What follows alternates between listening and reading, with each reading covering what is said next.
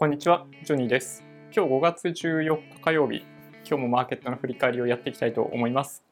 はじめに一つニュースを取り上げます。ちょっと怖い感じがするニュースを一つ。ロイターからですけど、サウジの石油タンカーへの攻撃、戦争ではない合理的な対応が必要とコメントがアメリカから出ています。アメリカのジョン・アビセイド駐サウジアラビア大使は、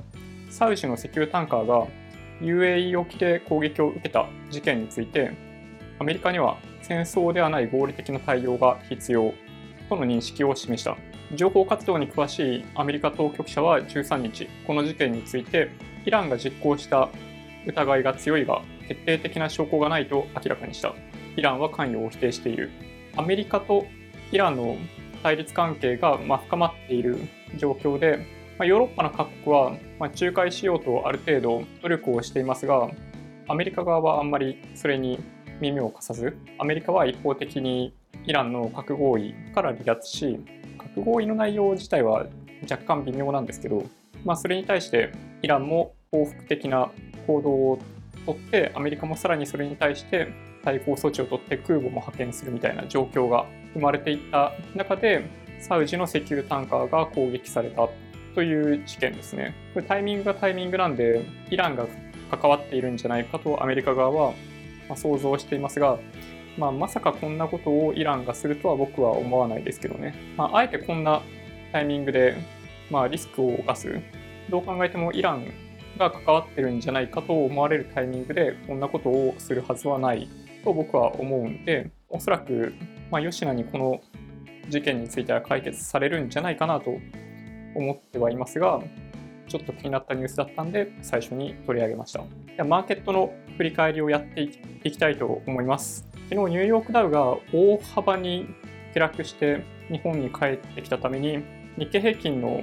先物の価格は2万1000円を切るところまで下がってました。まあ、それゆえに日経平均は、まあ、寄り付き自体は2万751円という安いところから始まって、午前中、全引けにかけて買い戻されて、2万1000円付近でそのまま全引けという状態になりました。終値が2万1067円23銭。プラス券まで持ち直すことはできなくて、マイナス124円5銭、マイナス0.59%となってしまいました。ただ、今表示しているように、冷やしで見ると長い陽線がついたっていうこともあって、まあ、もしかすると反転のタイミングの可能性もあります。トピックスは1534.98ポイント、マイナス6.16、マイナス0.4%となりました。日中の動きはほぼ日経平均と同じで、冷やしチャートを見ていても、まあ、似たような感じ、長い陽線がついているので、まあ、反転、短期的な、まあ、リバウンドがあるかもしれないなという気がします。まあ、短期的とお話ししたのは、結局もともとの問題っていうのはその米中問題の不透明感ですけどそれが全く解決されていない現状からするとすぐに上に戻っていくっていうことは難しいんじゃないかなと思っているんで僕は引き続き警戒感を高めている感じですね。まあ、長期投資している個人投資家にとっては定期的に購入しているだけだったりすると思うんでインデックス投資をしているんであればまあ、さほど大きなダメージはないんじゃないかなと思います。個別株とかの取引をやっている方々は結構大幅に下落している可能性があるんじゃないかなとは思います。日経平均は今日の下落を受けて PER がさらに下落して11.8倍、PBR が1.07倍となりました。数字上はかなり安い。まあ、ただ昨日お話ししたように、まあ、業績は悪い方向に織り込まれる可能性があるんで、まあ、この PR の水準はま決して、実なんだろうな、必ずしも絶対的に安いとは言い切れないと思ってます。JPX のサイトを見ていくと、東証一部、出来高が17億3000万株、売買代金が2兆8000億円、値上がり931、値下がり1139、変わらず70となりました。モーニングスターで新高値銘柄数を見てみると、36ありまして、新安値銘柄数を見ると、今年最大ですかね、683銘柄となりました。トレーダーズウェブに全ての銘柄出てると思うんですけど、まあ、ちょっと見てもしょうがないかなというような状況ですね。みんなの仮想通貨でビットコインの価格を確認すると、1ビットコイン89万3127円となってます。なんかですね、順調に上昇してしまっていて、加熱感あるんですけど、まあ、株があんな状況だったりするんで、短期資金がまあビットコインに入ってきているんじゃないかなという気がします。なので、そういう意味でいくと、あんまり健全ではない。ただ、まだ、まあ、ビットコインに関して、なんかその辺の人たちが買いに来るようなタイミングではまだないので、まあ、なかなか急落はしにくいかなという気はします。株が急反発したり、もっと日中のボラテリティが高かったりみたいなことがあると、そっちにまた資金が流れて、ビットコインの価格が下がっちゃうんじゃないかなと思ったりもするんですけど、まあそこまで心配はしてないですね。買う理由もないですけど、売る理由もないみたいな感じですね、ビットコインは。今この辺の水準まで来てるんで、そうですね、ちょっとどこまで上がるのかは本当にわからない。なんかこのみんなの仮想通貨って今後上がるか下がるかってなんかこの下にバーチャートで出てるじゃないですか予想が71%上昇みたいなこれなかなかなんだろうないい目安になるというか、まあ、加熱感が結構もしかしたら分かりやすいかもしれないですね基本的に上がれば上がるほど上昇すると予想する人が増えるので、まあ、あんまりにも偏った時に売りサインだったりしないかなと思ったりします。で、ちょっと指標に戻って、チャートをもう一回確認したいと思うんですけれど、日経平均、ボリンジャーバンドで見ると、マイナス2からマイナス3の間にいて、まあ、じりじりこのバンドが広がってってますよね。なので、まあ、僕が一番警戒してるのは、まあ、この幅がどんどん広がりながら、このマイナス2のあたりをずっと継続して下落していってしまうっていうのが、まあ、一番怖いシナリオかなと思ってます。なんか変な話ですけど、マイナス3ぶっちぎるぐらい突っ込んでくれれば、むしろリバウンドしやすいんですけど、なんかこれぐらいの値下がりを続けていると、なんかどこまででも値下がりしてしまいそうな感じがするんで、ちょっと怖いですね。ちなみにニューヨークダウとかを見てみると、このマイナス3ぐらいのところまで来てます。ナスダックで見ても同じような感じで、米ドル円とか見てみると、マイナス2ぐらいのところ。あくまで、チャートは本当にどっちの方向に行っても説明ができるようになってるんで、参考程度でしかないですけどね。海外ニュースをいくつか見ていきたいと思います。まあ、加熱している米中問題からいきたいと思います。ロイターの記事で、アメリカの新たな対中関税3000億ドル分に最大25%、携帯電話も対象ということで iPhone も値上がりするんじゃないかっていうことが言われてますよね。アメリカ通商代表部は13日、約3000億ドル相当の中国製品に適用する可能性のある最大25%の追加関税について、携帯電話やノートパソコンが対象に含まれているが、医薬品はレアアースは含まれないと明らかにした。もともと13日中にアメリカは追加で関税上げる対象を増やすっていうことを発言していたので、まあ、それを発表したって感じですね。中国側は先週の金曜日の時点でアメリカが関税上げたのに対抗して、昨晩600億ドル相当だったかな？の品目に対して関税を上げるという発表がありました。もはや、まあ、アメリカと中国で関税対象の品目の,、まあその金額ベースで比べると600億ドルに対して2000億とか3000億とかってアメリカ側から出てくるんで、ちょっとなかなか対抗できていないっていうのが正直なとこかなと思います。で600億ドル相当の中国側からの対抗措置は、まあ、6月の頭を6月1日だったかなに適用するみたいな感じの内容になっていたような気がしていて今後の米中通商交渉の行方がうまくいった場合にはそれをやらないアメリカ側の今日発表があった3000億ドル相当の品目の追加関税に対しても同じように米中の協議が協議がうまくいった暁には関税をかけないということが一応できるように、まあ、そのデッドライン付近にちょうどこの関税をかけ始めるかどうかみたいなオプションを持てるようなスケジュールになってますね。でそのアメリカ側の当事者トランプさんなんですけど一応こういうふうに思ってるみたいですね。ロイターの記事で、米中通商協議は非常にうまくいく気がする。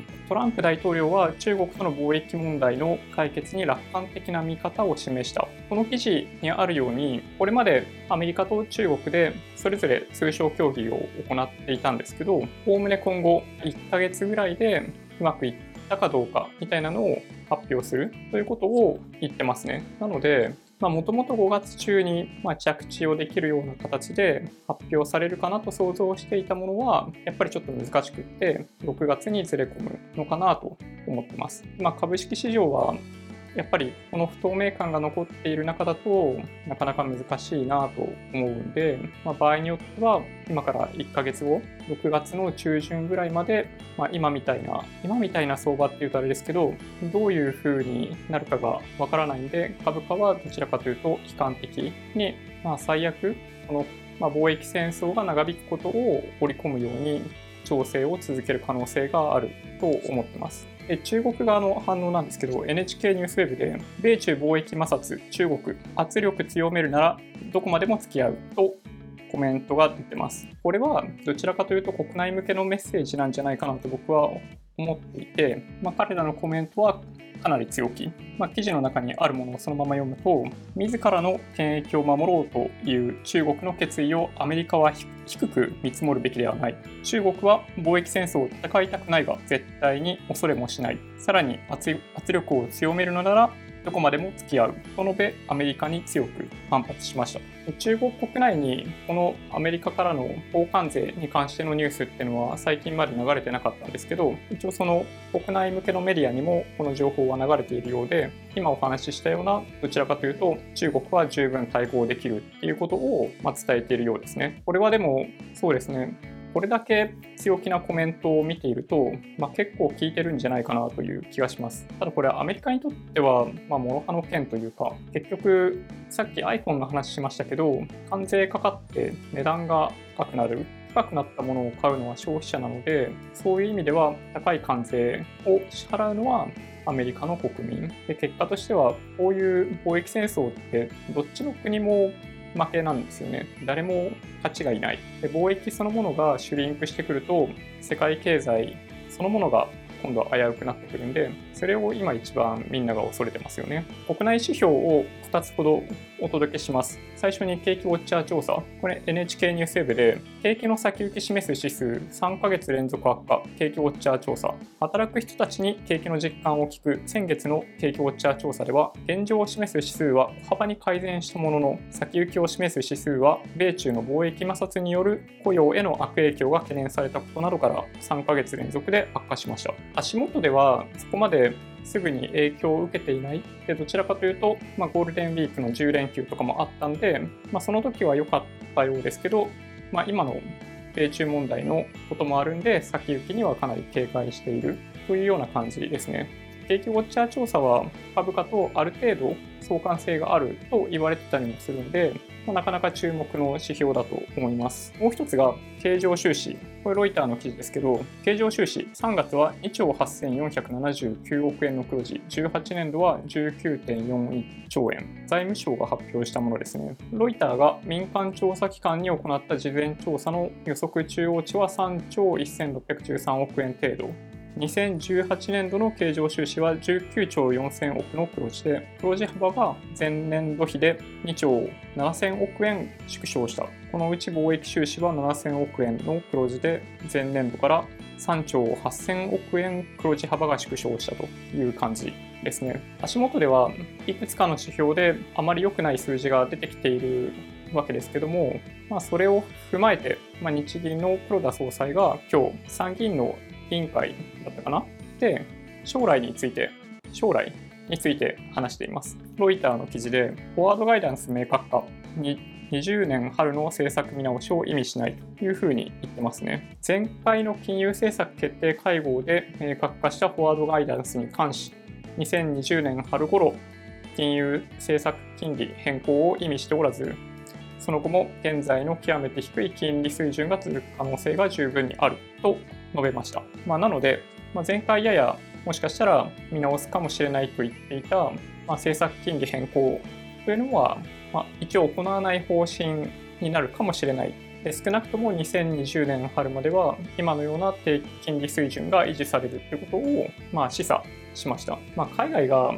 金利下げたりこういった世界の経済状態の中で金利上げることなんててできないですよね。金利上げた途端にものすごい円高になったりするだろうと思うんで黒田さんはそういうことは絶対にしないと思います。まあでも消費増税を断行すると麻生さんとか菅さんがコメントしている安倍政権なんですけど NHK ニュースウェブで内閣支持率堅調与野党から衆参同日選の見方が出てきてるそうです。まあこれ前から言われてることではあるんですけど内閣支持率が48%だったことをめぐり同日選に打って出る可能性が高まっているとの見方が出ていると。安倍さんとしては勝てる勝負はするでしょうね。しかも大義っていうものが得られるようであればなおよしでしょうね。まあ、消費増税をやめるっていうことを掲げて民意を問うと衆議院を解散するようだったりすると、まあ、野党は何で戦えばいいかもはや分かんないですよね。今一生懸命野党はまあ増税すんなって言ってるわけですけど今の政権が、まあ、自民党が衆参同日選やって消費増税やめるっていうことをもし、まあ、それを大義として解散総選挙やったら、なんか自民党勝てそうな感じしなくもないしなくもないですもんね。というのもあって、同日戦があるんじゃないかみたいなことも言われてます。はい。まあでも消費増税やるぐらいだったら、解散して消費増税やんないでくれる方が、まあ、僕は嬉しいかなで個別銘柄のニュースをいくつか取り上げます。最初にユニクロですね。まあ、ファーストリテイリング。ユニクロと GU に不正ログイン46万件、個人情報閲覧の恐れとありました。46万件余りのアカウントに不正なログインが確認された。ね、これ怖いですよね。名前、住所など個人情報、あとは生年月日、電話番号、メールアドレス、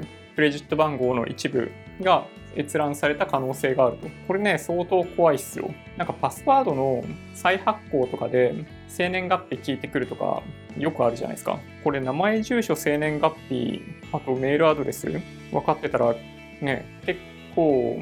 やられちゃってもおかしくないような気がします。なんかね、これちょっとよくわかんないんですけど、閲覧された可能性がある人には通知してほしいですよね。僕特にメールとか何ももらってなくて、ただなんかゴールデンウィーク始まったぐらいの時にユニクロでお買い物してるんで、オンラインで。なので、もしかしたら僕も流れちゃってるのかなって思ったりもしました。早速今日パスワード変更してますけど、うん、一応なんかできることって言ったらそれぐらいしかないので、一旦パスワード変更することをお勧めします。なんか、でもこういうニュースがあったりすると、パスワードを入力してください。再設定するんで入力してくださいみたいなフィッシングメールとかが来てもおかしくなかったりとかするんで、本当にその URL がユニクロのものであるかっていうのを確認してからパスワード変更をしましょう。で次、日産ですね。NHK ニュースウェブで日産自動車、アメリカで販売不振続く4年連続減益の見通し、27%営業利益が減る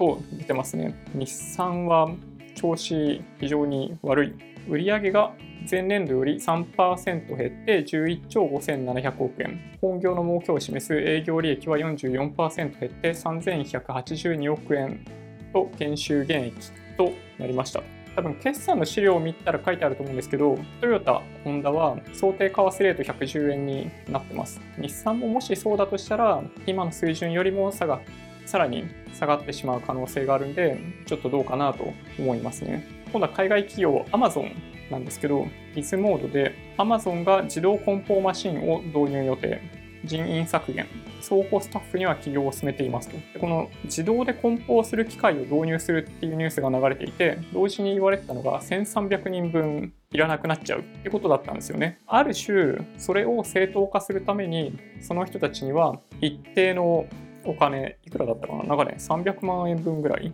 なんかどっかに書いてあったような気がするんですけど、退職をまあ、促して、そのお金を渡して、それでどちらかというと、なんかそのロジスティックスに関係する何かアイディアとか自分で仕事をやってもらいたいみたいな感じで、なんか1300人、まあ、仕事がなくなるので、それに対処しようと、まあ、不平不満を少しでも減らそうとしているそうです。まあ、そう簡単に、なんでしょうね。まあ、Amazon としてはなんとかこういう手を使って、まあ、ネガティブキャンペーンみたいなのが行われないようにしたいんじゃないかなという感じですね。でもこの自動梱包マシン、すごいですよね。なんか昨日かなんかに ZOZO のアルバイト、倉庫で働く ZOZO のアルバイト、時給を4日以上の人は1300円以上にする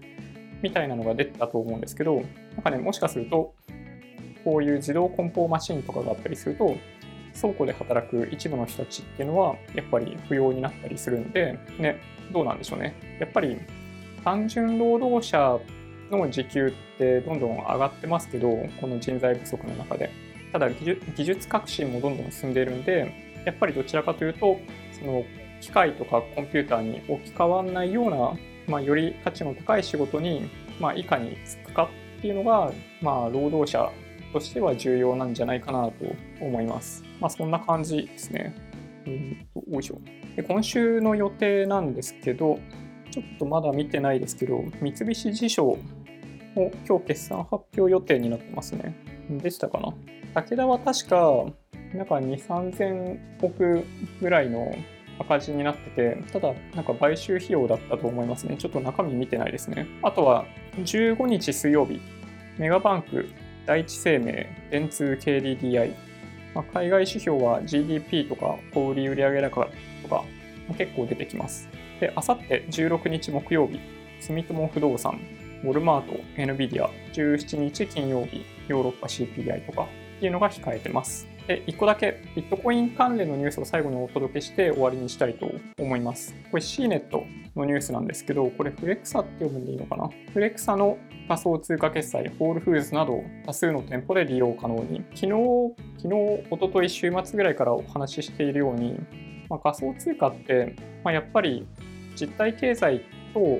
リンクされてないんで、まあ、価値があるかどうかって本当にそれを信じている人たちの間でしか確認ができない。でただ、まあ、一部ではすでに始まってますけど、実際に仮想通貨でお買い物ができたりってことがあったりとかすると、その瞬間に価値になる。で、このフレクサっていうのは、まあ、ビットコインで決済をできるようにする、まあ、店頭で決済できるようにするソリューションらしくって、まあ、その中でホールフーズみたいな小売業者も対象に含まれているということなんですよね。でまあ、大体、まあ、株式市場もそうですけど、後からニュースってついてくるんですよね。まあ、ビットコインの価格上がってきて、後からこういうニュースが出てくる。でもしかすると、なので、まあ、今後しばらく、まあ、こういった明るいニュースが出てくるのかなと思ったりもします。はい。なんかね、これだけ株式市場が下がっちゃってるんで、まあ、この、まあ、ビットコインの価格っていうのは、その株の値下がり分を、まあ、吸収して余るぐらいまあ、値上がりしてくれていたりするんで、まあ、僕としては非常に助かってますけど、まあ、明日、明後日に急に1ビットコイン60万ぐらいになったりっていうことも全然あり得るので、なんか安易に手を出すのはあんまり良くないと思うので、まあ、あくまで趣味程度にやっていただけたらいいんじゃないかなと思います。じゃあそんな感じで今日は終わりにしたいと思います。もし今日の動画が参考になったというようであれば、高評価ボタンをお願いします。合わせてチャンネル登録していただけると嬉しいです。それでは、ご視聴ありがとうございました。バイバイ。